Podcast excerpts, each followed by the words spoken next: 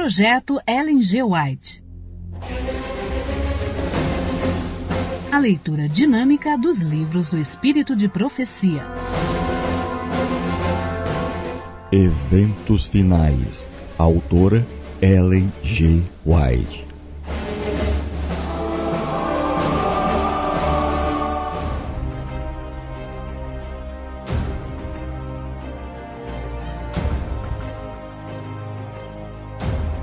Capítulo 19 A Volta de Cristo A sétima praga e a ressurreição especial.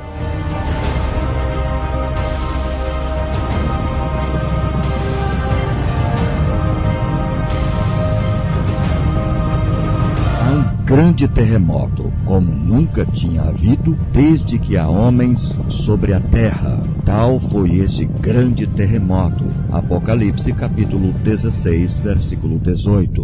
O firmamento parece abrir-se e fechar-se. A glória do trono de Deus dir-se-ia atravessar a atmosfera. As montanhas agitam-se como a cana ao vento e rochas irregulares são espalhadas por todos os lados. A terra inteira se levanta, dilatando-se como as ondas do mar. Sua superfície está a quebrar-se. Seu próprio fundamento parece ceder. Cadeias de montanhas estão a sossobrar, desaparecem ilhas habitadas. Os portos marítimos que, pela iniquidade, se tornaram como Sodoma, são tragados pelas águas enfurecidas.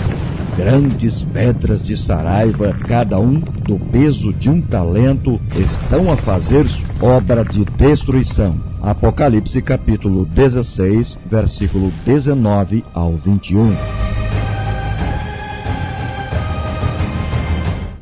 Abrem-se sepulturas, e muitos dos que dormem no pó da terra ressuscitarão, uns para a vida eterna e outros para a vergonha e desprezo eterno. Daniel capítulo 12, versículo 2. Todos os que morreram na fé da mensagem do terceiro anjo saem do túmulo glorificados para ouvirem o concerto de paz estabelecido por Deus com os que guardaram a sua lei os mesmos que o traspassaram, Apocalipse capítulo 1, versículo 7, os que zombaram e escarneceram da agonia de Cristo e os mais acérrimos inimigos de sua verdade e povo, ressuscitam para contemplá-lo em sua glória e ver a honra conferida aos fiéis e obedientes. Deus anuncia o tempo da volta de Cristo. Nuvens negras e densas subiam e chocavam-se entre si. A atmosfera abriu-se e recuou. Podemos então olhar através do espaço aberto em Órion, donde vinha a voz de Deus. Logo ouvimos a voz de Deus, semelhante a muitas águas, a qual anunciou o dia e a hora da vinda de Jesus. Os santos vivos, em número de 144 mil, reconheceram e entenderam a voz, ao passo que os ímpios julgaram fosse um trovão ou terremoto.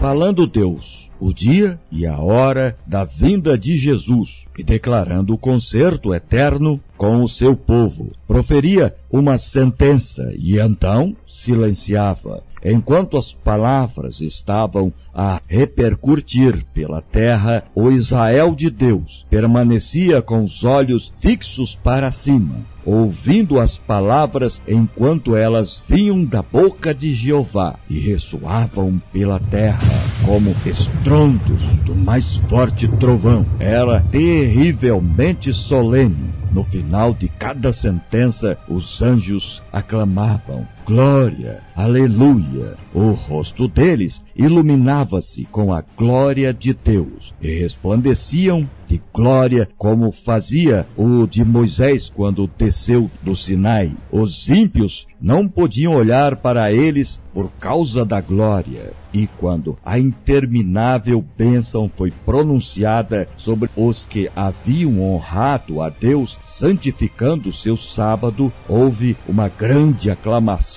de vitória sobre a besta e sua imagem não tenho o mais leve conhecimento quanto ao tempo anunciado pela voz de Deus. Ouvi a hora proclamada, mas não tinha lembrança alguma daquela hora depois que saí da visão. Cenas de tal emoção, solene interesse, passaram por mim de maneira que linguagem alguma é capaz de descrever. Foi tudo viva realidade para mim, pois logo a seguir a ela apareceu a grande nuvem branca, sobre a qual estava assentado o Filho do Homem. O terror dos perdidos. Quando a terra cambalear como um ébrio, quando os céus se abalarem e tiver vindo o grande dia do Senhor, quem subsistirá? Uma cena eles contemplarão com tremor e agonia e da qual em vão procurarão escapar. Eis que vem como as nuvens, e todo olho o verá. Apocalipse capítulo 1, versículo 7. Os perdidos pronunciarão vociferantes imprecações à muda natureza, seu Deus montanhas e rochedos, cai sobre nós e escondei-nos do rosto daquele que está assentado sobre o trono. Apocalipse capítulo 6, versículo 16. Quando a voz de Deus põe fim ao cativeiro de seu povo, há um terrível despertar daqueles que tudo perderam no grande conflito da vida. Os ganhos de uma vida inteira foram em um momento varridos. Os ricos lastimavam a destruição de suas soberbas casas, a dispersão de seu ouro e prata. Os ímpios estão cheios de pesar, não por causa de sua pecaminosa negligência para com Deus e seus semelhantes, mas porque Deus venceu. Lamentam que o resultado seja o que é, mas não se arrependem de sua impiedade. Jesus desce com poder e glória. Surge logo no Oriente uma pequena nuvem negra, aparentemente da metade do tamanho da mão de um homem. É a nuvem que rodeia o Salvador e que, à distância, parece estar-se envolta em trevas. O povo de Deus sabe ser esse o sinal do Filho do Homem. Em solene silêncio, fitam-na enquanto se aproxima da terra, mais e mais brilhante e gloriosa até se tornar grande nuvem branca, mostrando na base uma glória semelhante ao fogo consumidor, encimada pelo arco-íris do concerto. Jesus, na nuvem, avança como poderoso vencedor. Com antífonas de melodia celestial, os santos anjos, em vasta e inumerável multidão, acompanham-no em seu avanço. O firmamento parece repleto de formas radiantes, milhares de milhares, milhões de milhões. Nenhuma pena humana pode descrever esta cena. Mente alguma mortal é apta para conceder seu esplendor. O Rei dos Reis desce sobre a nuvem, envolto em fogo chamejante, e os céus enrolam-se como um pergaminho, e a terra treme diante dele, e todas as montanhas e ilhas se movem de seu lugar. A reação dos que o transpassaram.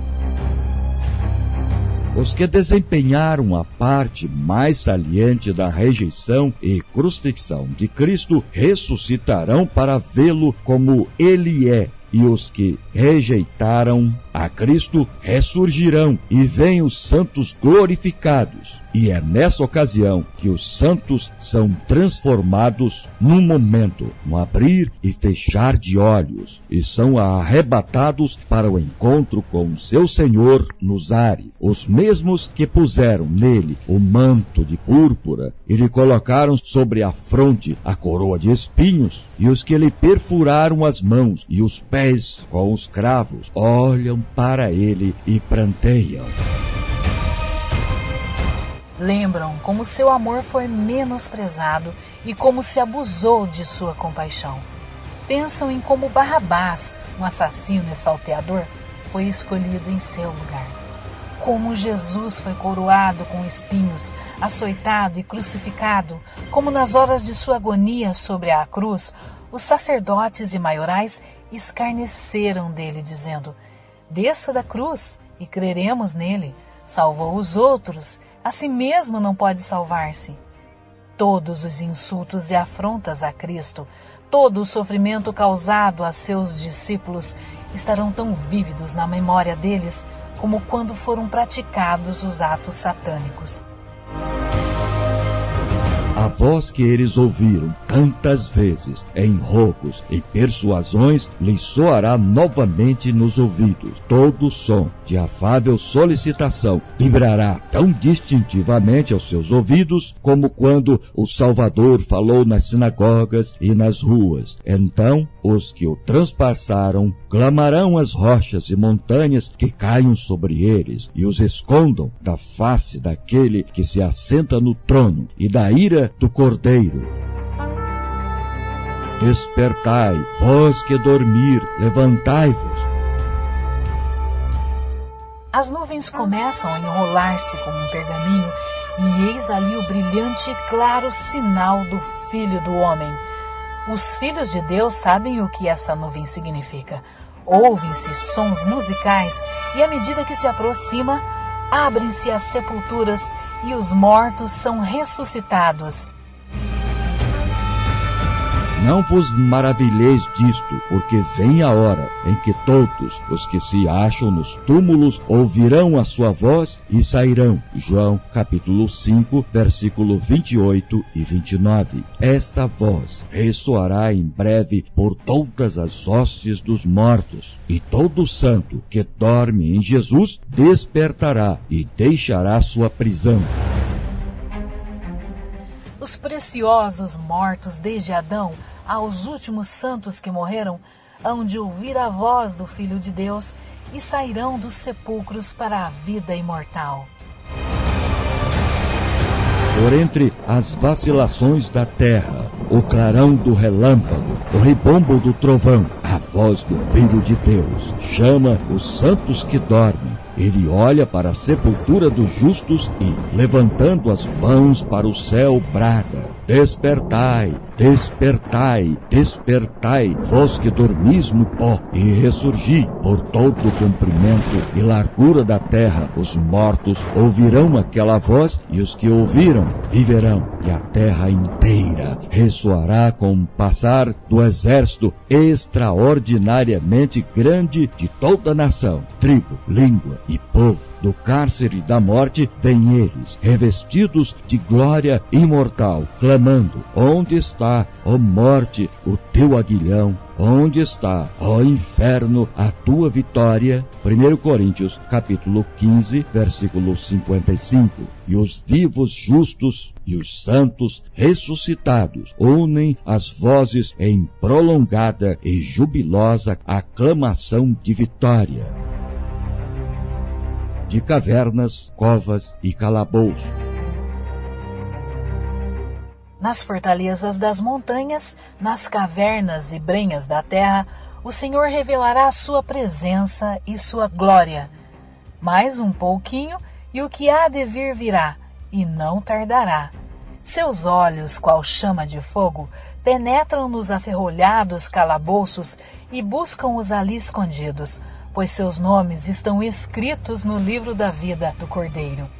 Esses olhos do Salvador estão acima de nós, em nosso redor, observando toda dificuldade, discernindo todo o perigo, e não há lugar onde seus olhos não possam penetrar, nenhuma tristeza e sofrimento de seu povo onde não chegue a simpatia de Cristo. O Filho de Deus ficará tomado de terror à primeira vista da majestade de Jesus Cristo.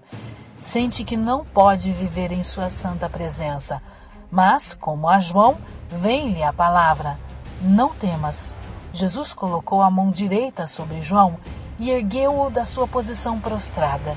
O mesmo fará a seus filhos leais e confiantes. Os herdeiros de Deus vieram das águas furtadas, das choças, dos calabouços, dos cadafalsos, das montanhas, dos desertos, das covas da terra, das cavernas do mar. das profundezas do oceano e de minas e montanhas.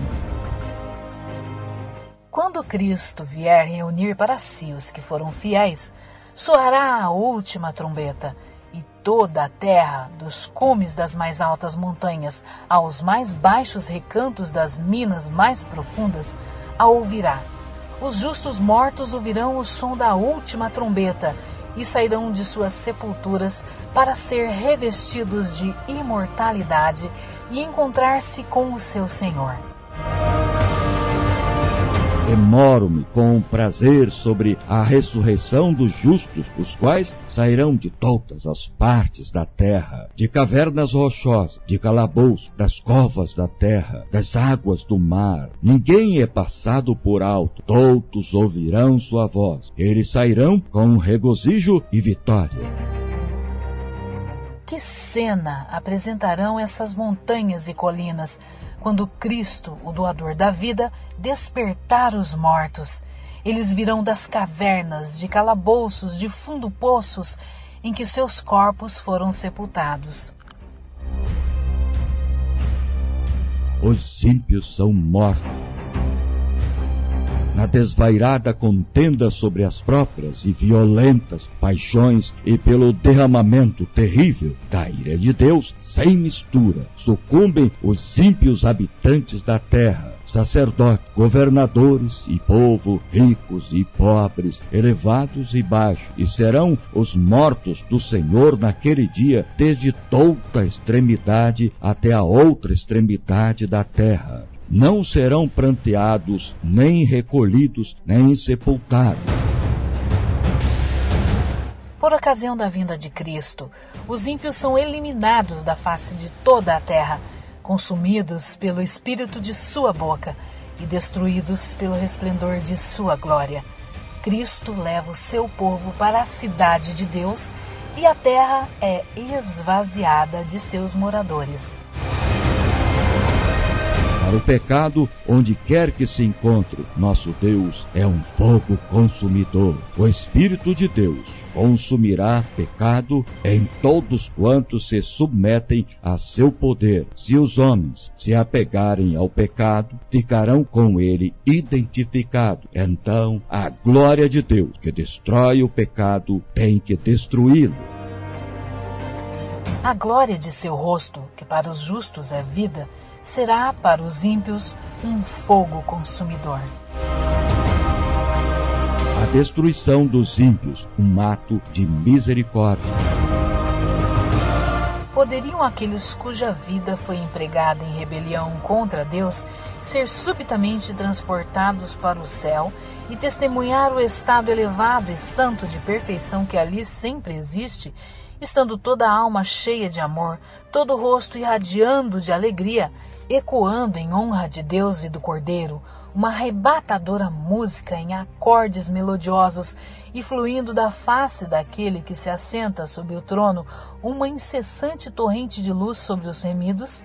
Sim, poderiam aqueles cujo coração está cheio de ódio a Deus, a verdade e a santidade unir-se à multidão celestial e participar de seus cânticos de louvor? Poderiam suportar a glória de Deus e do Cordeiro? Não, absolutamente. Anos de graça lhes foram concedidos a fim de que pudessem formar caráter para o céu. Eles, porém, nunca exercitaram a mente no amor à pureza, nunca aprenderam a linguagem do céu E agora é demasiado tarde. Uma vida de rebeldia contra Deus incapacitou-os para o céu pureza, a santidade, a paz, dali lhes seriam uma tortura. A glória de Deus seria um fogo consumidor. Almejariam fugir daquele santo lugar. Receberiam alegremente a destruição, para que pudessem esconder-se da face daquele que morreu para os remir. O destino dos ímpios se fixa por sua própria escolha. Sua exclusão do céu é espontânea de sua parte e justa e misericordiosa da parte de Deus. Rumo ao lar. Os justos vivos são transformados num momento, num abrir e fechar de olhos. A voz de Deus foram eles glorificados. Agora tornam-se imortais e os santos ressuscitados são arrebatados para encontrar com seu Senhor nos ares os anjos ajuntarão os seus escolhidos desde os quatro ventos de uma outra extremidade dos céus. Criancinhas são levadas pelos santos anjos aos braços de suas mães. Amigos há muito separados pela morte reúnem-se para nunca mais se separarem e com cânticos de alegria ascendem juntamente para a cidade de Deus. Todos nós entraremos na nuvem e estivemos por sete dias ascendendo para o mar de vidro. E ao avançar o carro, as rodas clamavam Santo, e as asas, ao se moverem, clamavam Santo, e o séquito e os santos anjos ao redor da nuvem clamavam Santo, Santo, Santo é o Senhor Deus, o Todo-Poderoso. E os santos nas nuvens clamavam: Glória, Aleluia. Oh, quão glorioso será vê-lo e receber as boas novas como remido seu. Por muito tempo temos esperado, mas nossa esperança não deve diminuir. Se tão somente pudermos ver o Rei em sua formosura, seremos para sempre benditos. Tenho a sensação de que devesse exclamar alto, rumo ao lar. Os anjos cantam: Cristo venceu. Nesse dia, os remidos resplandecerão com o resplendor do Pai e do Filho. Tocando suas harpas de ouro, os anjos darão as boas-vindas ao Rei e aos seus troféus de vitória, os que foram lavados e branqueados no sangue do Cordeiro. Um cântico de triunfo ressoará, enchendo todo o céu. Cristo venceu. Ele penetra nas cortes celestiais acompanhado de seus remidos, testemunhas de que a sua missão de sofrimento e sacrifício não foi em vão.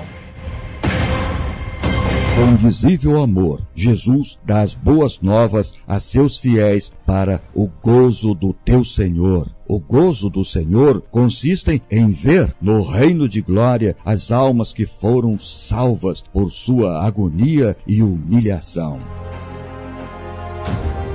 Nos resultados de sua obra, Cristo contemplará sua recompensa. Naquela grande multidão que ninguém pode contar, apresentada como irrepreensíveis, com alegria perante a sua glória, aquele cujo sangue nos redimiu e cuja vida nos ensinou, verá o trabalho de sua alma e ficará satisfeito. Os santos recebem coroas e harpas. Vi então grandíssimo número de anjos trazerem da cidade gloriosas coroas, sendo uma para cada santo, com seu nome escrito na mesma. Pedindo Jesus as coroas aos anjos, apresentaram-nas a ele, e com sua própria destra, o adorável Jesus as colocou sobre a cabeça dos santos. Sobre o mar de vidro, os 144 mil ficaram em um quadrado perfeito. Alguns deles tinham coroas muito brilhantes, outras nem tanto. Algumas coroas pareciam repletas de estrelas, ao passo que outras tinham poucas. todos estavam perfeitamente satisfeitos com sua coroa. Coroa da vida será brilhante ou fosca, cintilará com muitas estrelas ou será brilhantada por poucas pedras preciosas, de acordo com o nosso próprio procedimento. Não haverá ninguém salvo no céu com uma coroa sem estrelas. Se entrardes ali, haverá alguma pessoa nas cortes da glória que encontrou entrada ali por vosso intermédio.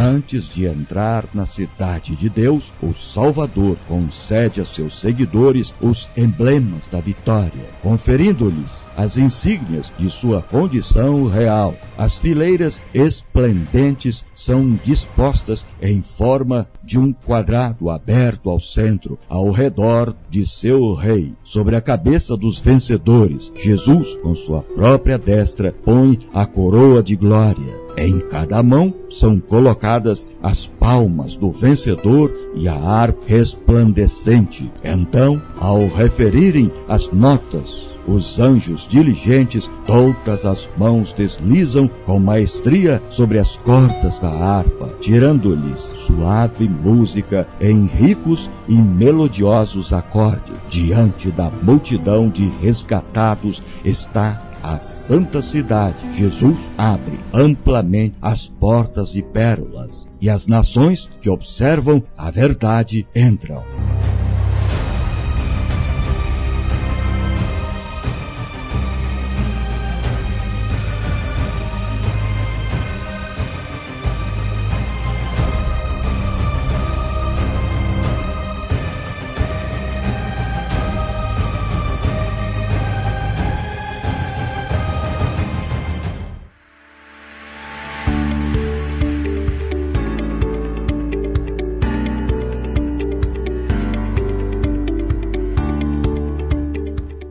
Áudio que você ouviu faz parte de um projeto missionário destinado a pessoas cegas e não alfabetizadas, sendo proibida a venda e comercialização do mesmo. Os direitos no Brasil do livro Eventos Finais da escritora Ellen G. White são da Casa Publicadora Brasileira.